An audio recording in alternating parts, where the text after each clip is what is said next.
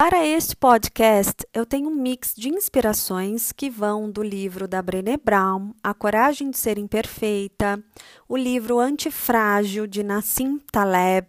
Também trago aqui novamente referências dos neurocientistas, como o professor Dr. Pedro Calabres e a também professora doutora Rosana Alves Dentre outros profissionais da área que eu tenha, obviamente, conhecimento, eu vou adicionando aí as citações nos próximos episódios. Além de tudo isso, eu trago evidências de amadurecimento do meu próprio processo de aprendizado, especificamente nos últimos cinco anos da minha vida. Claro que tudo isso não teria acontecido sem a ajuda de Deus, da minha psicóloga e dos meus esforços nas minhas buscas de autoconhecimento. Eu acredito que tanto a fé quanto a psicologia, a ciência, elas podem ser sim complementares, ou seja, uma coisa não tem que descartar a outra. E aqui, neste espaço, eu gostaria de compartilhar com você estes meus registros que consideram serem importantes e, quem sabe, eles também possam, de alguma maneira, fazer algum sentido para você.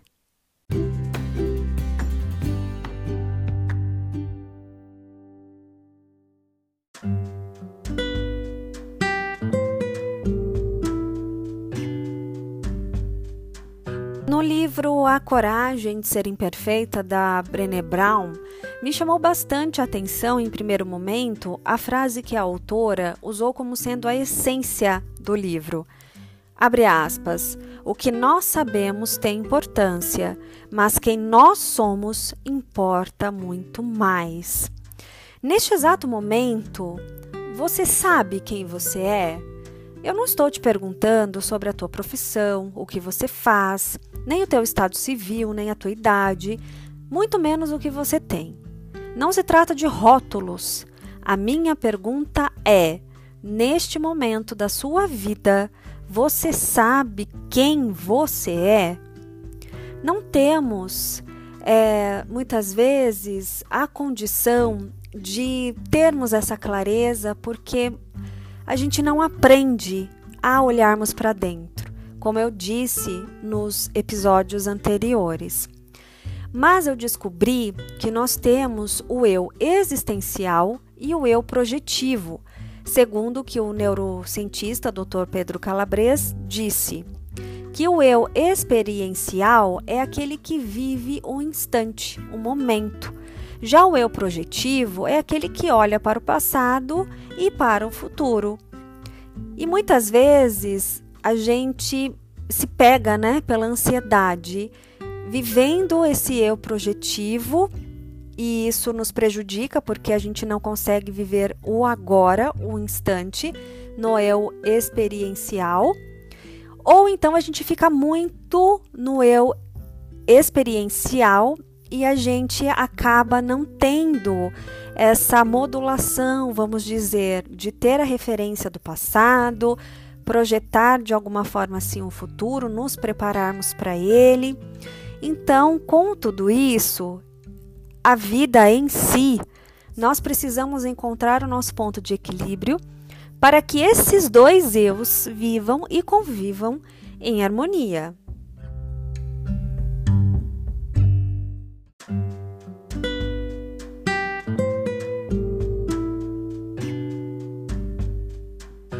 Também arrisco em dizer que podemos sermos considerados uma concha de retalhos, onde teve o seu início quando fomos concebidos, levando em conta a estrutura familiar que fomos inseridos, sobre a visão de mundo que fomos apresentados e ensinados a ter.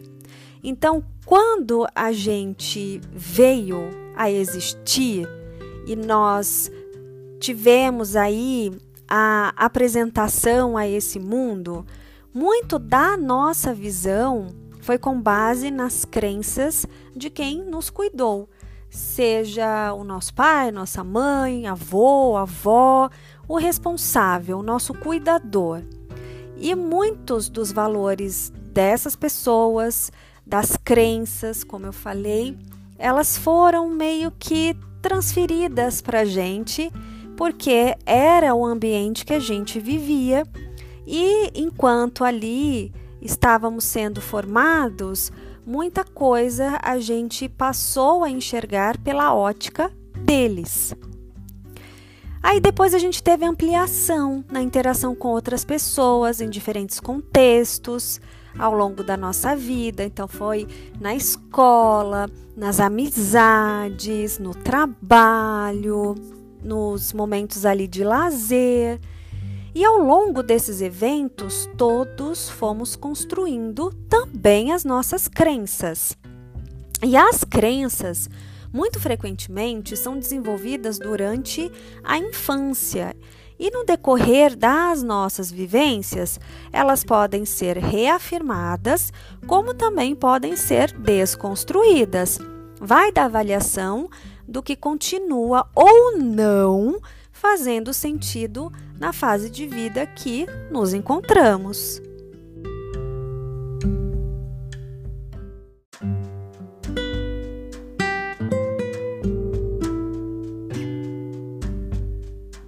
que agora nós não somos mais aquelas crianças e temos as condições necessárias de pensar, de refletir e de também fazermos aí as nossas análises daquilo que realmente funciona para gente e aquilo que não, não faz parte da gente. É algo que foi emprestado da visão, das crenças de outras pessoas e isso já não tem mais é, espaço dentro da gente. Mas eu te pergunto, o que disseram que você é lá atrás na sua infância? E hoje, enquanto adulto, o que foi lhe dito que continua fazendo sentido para você? Você aceitou essa visão que o outro tem de você e fez dela sua verdade de quem você de fato é?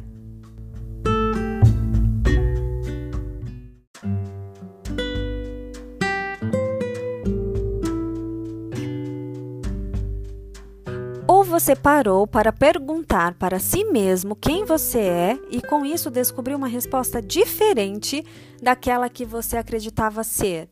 Ou será que quando teu pai, tua mãe, teu avô, tua avó, tio, tia, vizinho, amigo ou sei lá quem te falou que você é, você acreditou como se fosse uma sentença perpétua? Ou seja, naquele momento da sua vida, foi dito a você que você era de tal forma e aí você então passou a acreditar que isso se estenderia ao longo de toda a sua vida. Ao meu ver, nós temos algumas certezas nessa vida. Que a nossa existência de, de todo e qualquer ser vivo neste planeta tem um fim. Ou seja, a gente morre e que as pessoas, lugares, ambientes mudam. Mudar, na minha perspectiva, é algo que pode ser considerada, talvez em certa medida, e aí vai depender da perspectiva, algo mais superficial. Você muda os móveis de lugar, você muda a cor de cabelo, você muda de tamanho, né, numa fase da sua vida, porque você cresce, você muda de estado civil, você muda de profissão, você muda a sua fisionomia, porque afinal de contas, a cada segundo que passa, ficamos o quê? Mais velhos. E tudo muda. A gente muda. As pessoas mudam. A cidade que você nasceu muito provavelmente não esteja exatamente como era quando você veio ao mundo. A casa que você morou a maior parte da sua vida, ou que ainda mora, você deve ter mudado alguma coisa nela. Talvez tenha dado alguma infiltração e você precisou trocar o encanamento, ou teve algo relacionado às instalações que você teve que modificar. Não estava mais gostando da cor daquela parede, ou ela já realmente precisava de uma nova tinta ali para ser pintada. São inúmeras as possibilidades de mudança. Então, tudo muda. E muda aqui dentro também. nos nossos sentimentos, emoções, lembranças. Tudo, elas todas são mutáveis. Agora, mudança com transformação, para mim já é um olhar mais profundo. Você pode mudar por um processo natural, como por exemplo envelhecer. Como você também pode mudar por um processo que venha a te transformar de alguma maneira numa perspectiva de mudança de comportamento. Então, essa mudança efetivamente ela é de dentro para fora. Do se dar conta de quem você é, do seu valor, daquilo que você acredita, porque você concluiu que aquilo faz sentido para você. E não porque alguém te disse em algum momento da sua vida e você entendeu como se fosse uma sentença.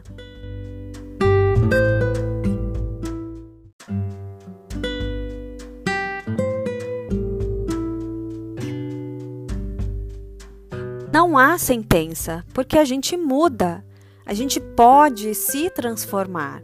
E por mais que as outras pessoas achem que nos conheçam, nós temos que ser os primeiros responsáveis em sabermos quem nós efetivamente somos.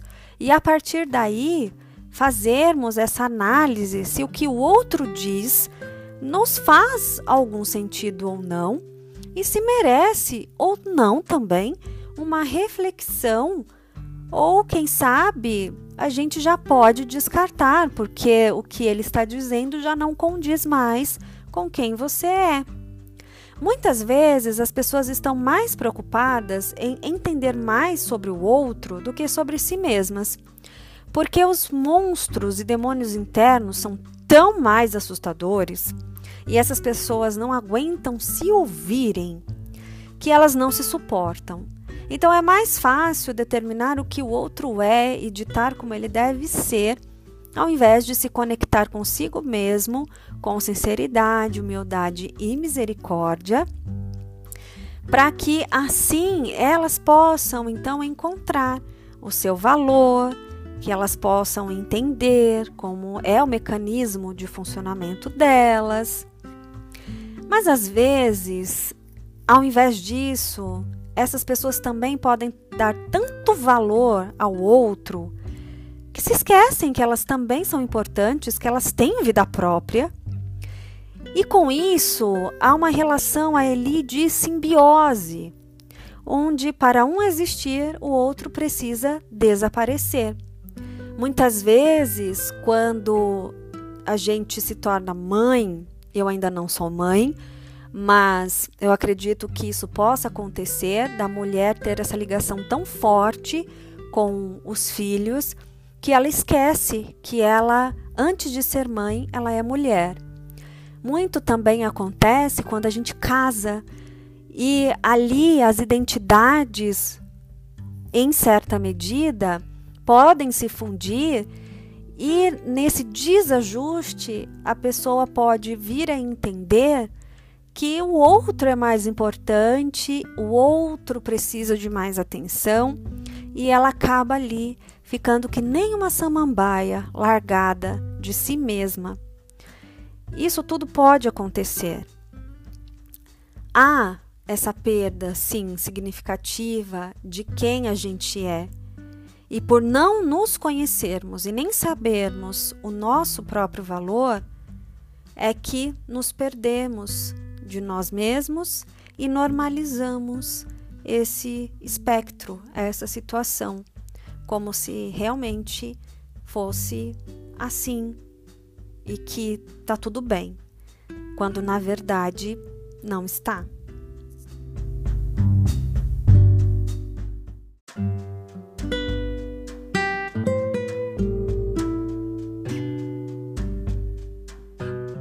Mas sabe, eu creio em um Deus que me fez com as suas próprias mãos, com todo carinho e amor, no momento que foi individual e muito, muito especial. Tantas coisas não existem, mas eu e você, ah, eu e você, nós existimos. E fomos feitos por esse mesmo Deus, do mesmo material. E por este que é o próprio amor. Originalmente não foi esse o mundo que Deus criou para nós, mas como consequência que Deus já havia alertado a nós, e como também Deus é justiça, fomos submetidos a este mundo cruel e injusto. Mas não fomos abandonados de forma alguma. Deus continua nos visitando todos os dias, nos acolhendo pela sua graça e misericórdia, que sim, ela alcança a mim e a você, pois todos perante Deus somos iguais. Ou seja, não há favoritos, não há privilegiados. O mesmo amor que ele me tem, ele tem a você também.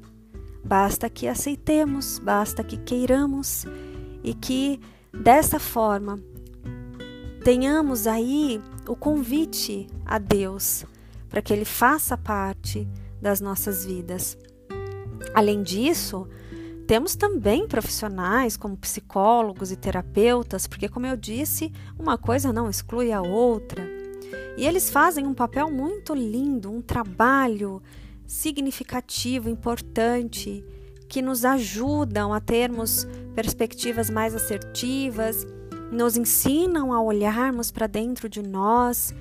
E é claro que nem todo mundo tem essa condição de fazer a terapia, mas tem materiais que são disponibilizados por estes mesmos profissionais incríveis na internet, nas redes sociais e que pode servir de alguma forma para nos auxiliar e nos encontrarmos, nos reencontrarmos ou, quem sabe, até reprogramarmos a nossa rota. Conhecer a si mesmo é um ato de amor, de cuidado e zelo. O processo é doloroso, mas acredite em mim, a dor passa. Ai, o sentimento é libertador. E ele chega, viu? E a partir daí, a tua vida toma um outro significado. A nossa vulnerabilidade precisa nos alertar e nos dar a chance de entender. Abre aspas. Onde estamos? contra o que lutamos e aonde precisamos chegar. Ser, em vez de saber, exige atitude e disposição para se deixar ser visto.